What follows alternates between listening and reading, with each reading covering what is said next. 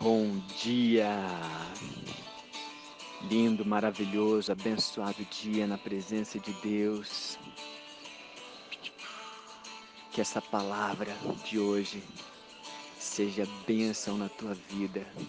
Olha a letra dessa música.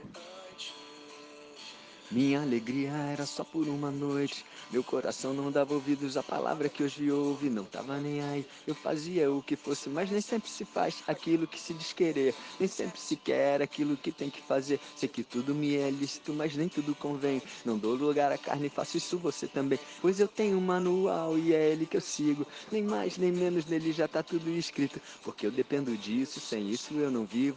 A palavra de Deus não é apenas só um livro, é simplesmente Deus querendo falar com você. Entregue sua vida, deixa ele resolver. A tua palavra me mudou. Aquele que eu era hoje já não sou, tô diferente, mudou minha mente. Vou lá pra frente junto com você. A tua palavra me mudou. A palavra de Deus tem o poder de me mudar, de te mudar. A palavra de Deus é um manual de vida que transforma a minha vida e que transforma a sua vida, amém? Escuta essa música. O cantor dela chama Lex L-E-X. Nome da música Bola para Frente. Então, bola para frente. Vamos lá, seguindo aqui no projeto Bíblia para Iniciantes, dia 346, versículo 1 do capítulo 12 de Lucas. Prepara aí muito, muito, muito, muito aprendizado hoje, gente. Vamos lá. Versículo 1. Posto que miríades, olha só, não são mais multidões agora, são miríades de pessoas. Você sabe o que é miríades? não, eu também não, estou brincando. Deve, é, miríades são, sei lá, eu, milhares de milhares. Tá? Eu já vi essa palavra se referindo a anjos, mas a pessoas é a primeira vez que eu vejo aqui. Eu sei que está aqui, miríades de pessoas se aglomeravam a ponto de uns aos outros se atropelarem. Imagina a cena. Passou Jesus a dizer, antes de tudo, aos seus discípulos, é claro, que estavam mais próximos: Acautelai-vos do fermento dos fariseus, que é a hipocrisia. Então, fermento dos fariseus é o que? A hipocrisia. O que é a hipocrisia? Você falar uma coisa e fazer outra. Se mostrar uma pessoa, aparentemente, mas na verdade você é outra pessoa. Isso é hipocrisia. Isso era o que os fariseus faziam diretamente, dia e noite. Versículo 2: Nada há encoberto que não venha a ser revelado. Olha só, esses dois versículos, eles trazem quatro é, antônimos, cada quatro é, é, a figura de linguagem, né, onde um contrasta com o outro. Ó, não há nada encoberto que não venha a ser revelado, encoberto e revelado, e nada oculto que não venha a ser conhecido. Porque tudo o que disseste às escuras será ouvido em plena luz. E o que dissestes aos ouvidos no interior da casa será proclamado aos eirados. Olha só. Então ele está trazendo aqui de uma forma bem forte essa essa diferença entre as trevas e a luz, né? O que é encoberto vai ser revelado, o que é oculto vai ser conhecido, o que está às escuras, o que disseste às escuras vai ser ouvido em plena luz. No interior da casa será proclamado aos eirados, ou seja, amigo, você não tem como esconder nada de Deus. Deus vê tudo, não tem como você encobrir nada. E ele está falando isso, ele vai explicar aqui Versículo 4: Digo-vos, pois, meus amigos, não temais os que matam o corpo, e depois disso nada mais podem fazer. Ele está se referindo a quem? Quem que você acha que ele está se referindo aqui? Pensa aí um pouquinho. Não temais os que matam o corpo, e depois disso nada mais podem fazer. Ele está falando, ele está se referindo aos homens. Ele não está nem falando dos, dos demônios aqui, não. Ele está falando o quê? Dos homens. Não temam os homens. Maldito homem que confia no homem. Não teme. Ele está se referindo também aos hipócritas aqui, aos fariseus, pessoas que temiam os fariseus, né? Ou temiam é, é, um homem temia a morte através de um homem, o homem pode matar o corpo. Sim ou não? Você pode matar uma pessoa, você tem esse poder, você pode dar uma facada numa pessoa e matar essa pessoa. Só que o que, que Jesus fala? Versículo 5, olha o aprendizado. Eu, porém, vos mostrarei a quem deveis temer. Temei aquele que, depois de matar, tem poder ainda para lançar no inferno. Sim, digo-vos, a este deveis temer. E quem que ele está falando aqui? Quem que você acha que ele está falando? Ele está falando de Deus. É Deus, Deus que tem esse poder de lançar as pessoas no inferno, porque Deus é fiel. Muitas vezes eu pensava, por que Deus é fiel? Deus é fiel à palavra dele, às promessas. Então, ele é fiel à palavra. Se você não tiver o conhecimento da palavra, você vai estar suscetível ao engano do inimigo que quer te levar para o inferno. E ele vai te levar se você não prestar atenção, se você não conhecer a palavra. Ele vai te enganar, ele, te, ele se faz de luz. E você lá, bobinho, vai cair na armadilha dele porque ele quer que você fique lá. O inimigo quer que você fique lá com ele, sob as ordens dele, sob o domínio dele. Abre o seu olho, meu amigo. Traga luz, na palavra diz lá no Antigo Testamento: o povo perece por falta de conhecimento. Então, venha conhecimento para você, venha a palavra de Deus para você, venha a luz de Deus para você e tema sim a Deus. Só que o temor de Deus, segundo Provérbios, é o princípio da sabedoria. Por quê? Porque quem teme a Deus sabe que ele vê tudo. Não dá para esconder nada de Deus, é o que Jesus está falando, ele vê tudo e sabe que Ele é todo poderoso. Então tema a Deus sim, com reverência com, e com amor, com a, sua, com a sua obediência, sabendo que Ele é um Deus just, bom, justo e fiel. Ele é misericordioso, mas também é justo e é fiel à sua palavra. Então conheça esse Pai maravilhoso que você tem, que se você obedecer, meu amigo, você vai ter tudo de bom na sua vida e uma vida abundante, como Jesus prometeu. Versículo 6.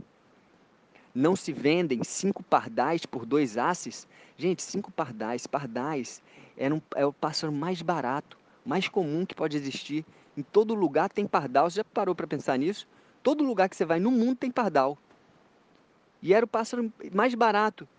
E, e os pobres compravam pardais para fazer sacrifícios lá, porque não tinham como sacrificar é, é, um cordeiro, não tinham como sacrificar, então e vendiam-se cinco pardais por dois asses. Dois asses é quase nada, são duas moedinhas de cobre.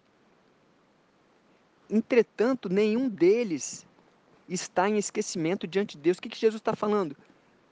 Nenhum desses pardaizinhos aí, Deus se esqueceu dele. Deus olha para os pardais também. Olha que loucura, gente. Nenhum deles. Versículo 7. Até os cabelos da vossa cabeça. Pega aí nos seus cabelos aí. Se você tem, né? tem gente que não pode fazer, não tem mais. Até os cabelos da vossa cabeça estão todos contados. Todos. Deus conhece cada cabelo da sua cabeça. Ou seja, o que, que ele fala aqui? Não temais. Você sabia que existem 365 não temais?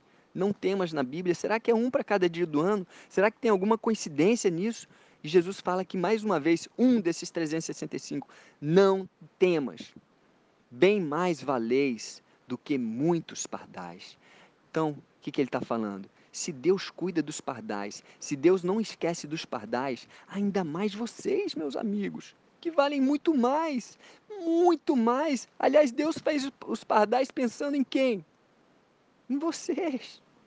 Versículo 8: Digo-vos ainda: todo aquele que me confessar diante dos homens, também o filho do homem o confessará diante de Deus. O filho do homem é Jesus, mas o que me negar diante dos homens será negado diante dos anjos de Deus e diante do próprio Deus. Amigo, honre a Jesus. Confesse a Jesus, fale de Jesus, não tenha medo de falar de Jesus. Isso dá uma sorte. Jesus, na hora, no dia do juízo final, ele vai pegar, ele vai ser o seu advogado fiel ali perto do pai. Pai, calma aí, esse daqui me amou, esse daqui confessou, ele falou em meu nome, ele me conheceu, ele me honrou. Uau, quem quer um advogado desse? e outra coisa, qualquer injustiça que acontecer na sua vida hoje, ele vai ser advogado.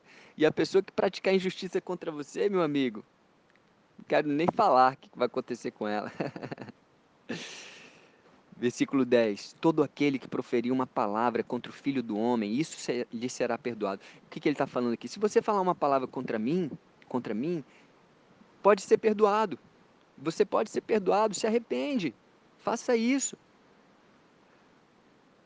Mas para o que blasfemar contra o Espírito Santo, ah, aí não haverá perdão. Uau, que forte isso. Então quer dizer que tem pecado tão forte que não tem perdão? Tem. Jesus falou isso aqui, é a verdade. Não dá para relativizar essa palavra. Se você blasfemar contra o Espírito Santo, você não vai ter perdão. E o que, que é? Pra, agora, deixa eu só explicar um pouquinho, vamos aprofundar um pouquinho. O que, que é blasfemar contra o Espírito Santo?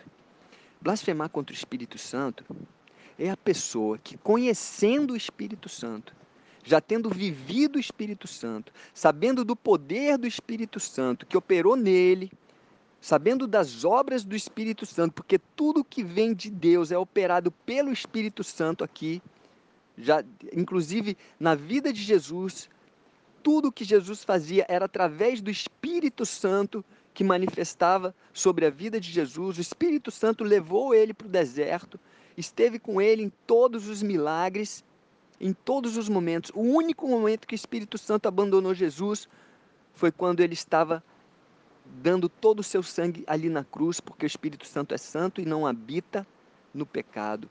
Então ali Jesus sentiu a maior dor, a dor da ausência do Espírito Santo e falou: Pai, por que me abandonaste? Na verdade, ele sentiu esse abandono porque o Espírito Santo se retirou dele naquele momento, porque foi o único momento que Jesus não teve conexão com Deus, foi ali, porque ele precisava morrer por mim e por você, carregar todo o pecado que eu e você cometemos naquela cruz. Ele deu todo o sangue dele. Você está entendendo o poder? E por isso que ele tem tanto zelo pelo Espírito Santo. E ele fala: a blasfêmia contra o Espírito Santo não vai ser perdoada. Porque a pessoa conheceu o Espírito Santo, sabe das obras do Espírito Santo, viveu o Espírito Santo, o poder do Espírito Santo e ainda assim virou as costas para o Espírito Santo. Não sei o que vai levar uma pessoa a, fazer, a chegar a esse ponto. Para mim é loucura isso.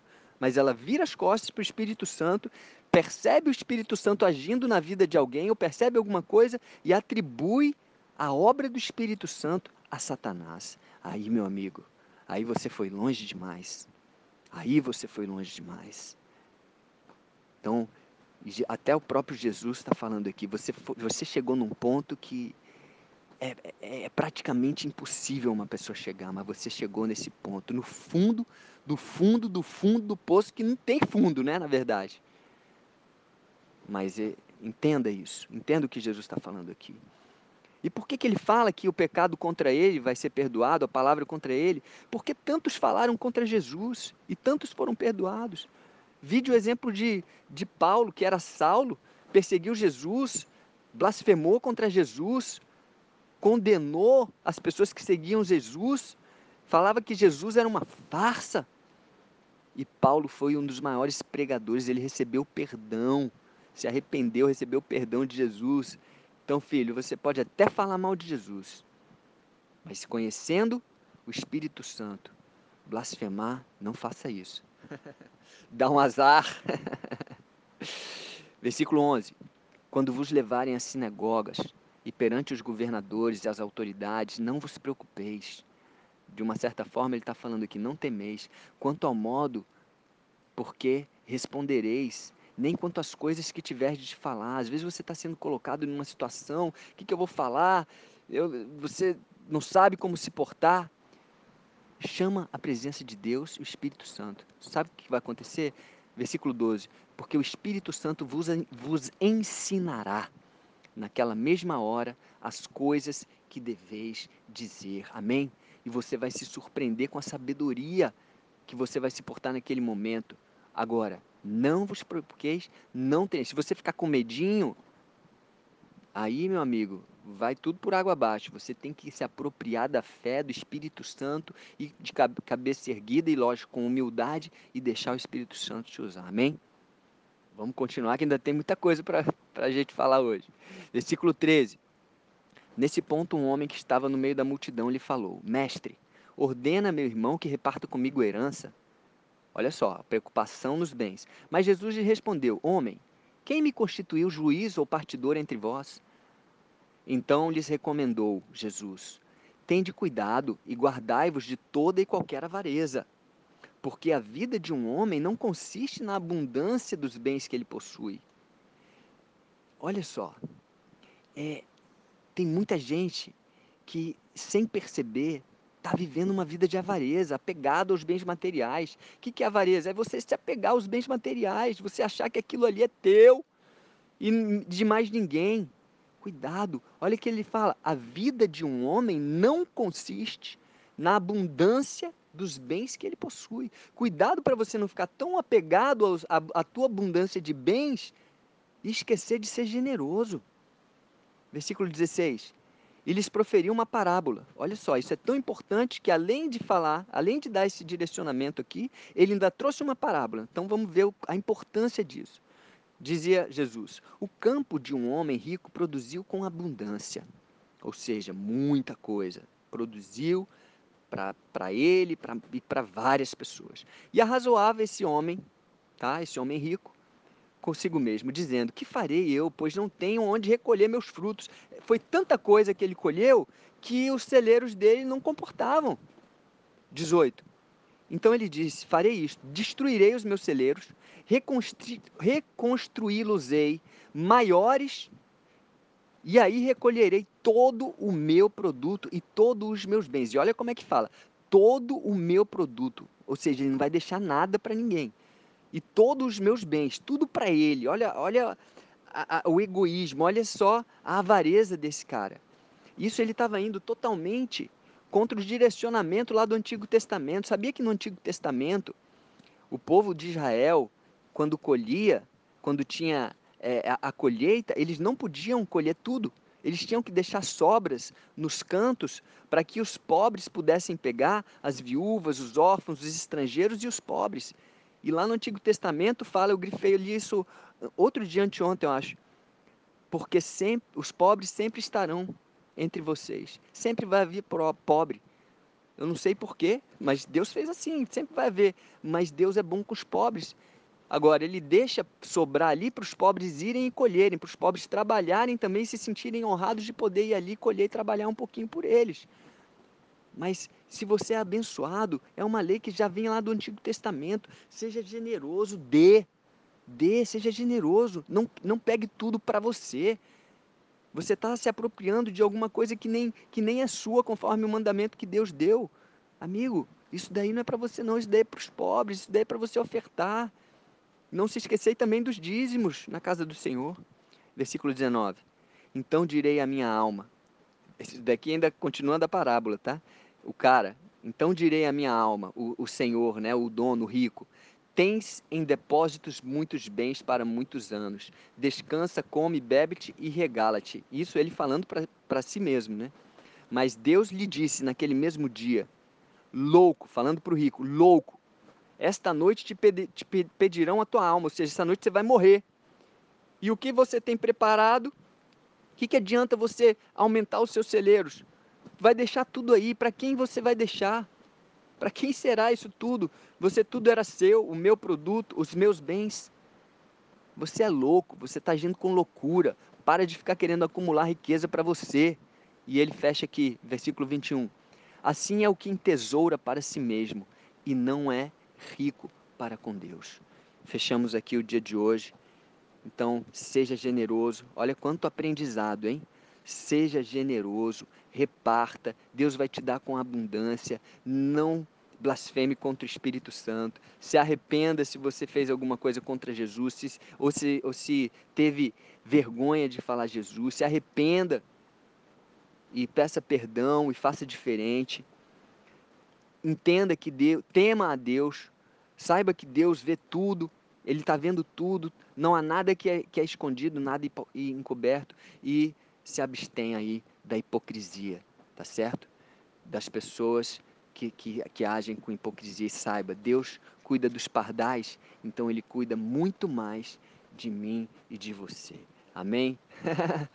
um beijo no coração, dá uma sorte obedecer a Deus, dá uma sorte, que Deus te abençoe, que você, assim como a música aí do Lex, né?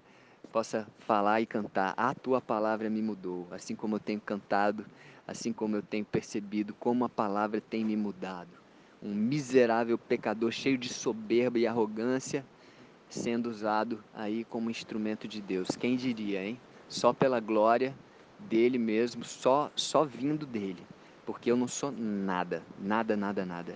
Um beijo no coração e até o próximo dia.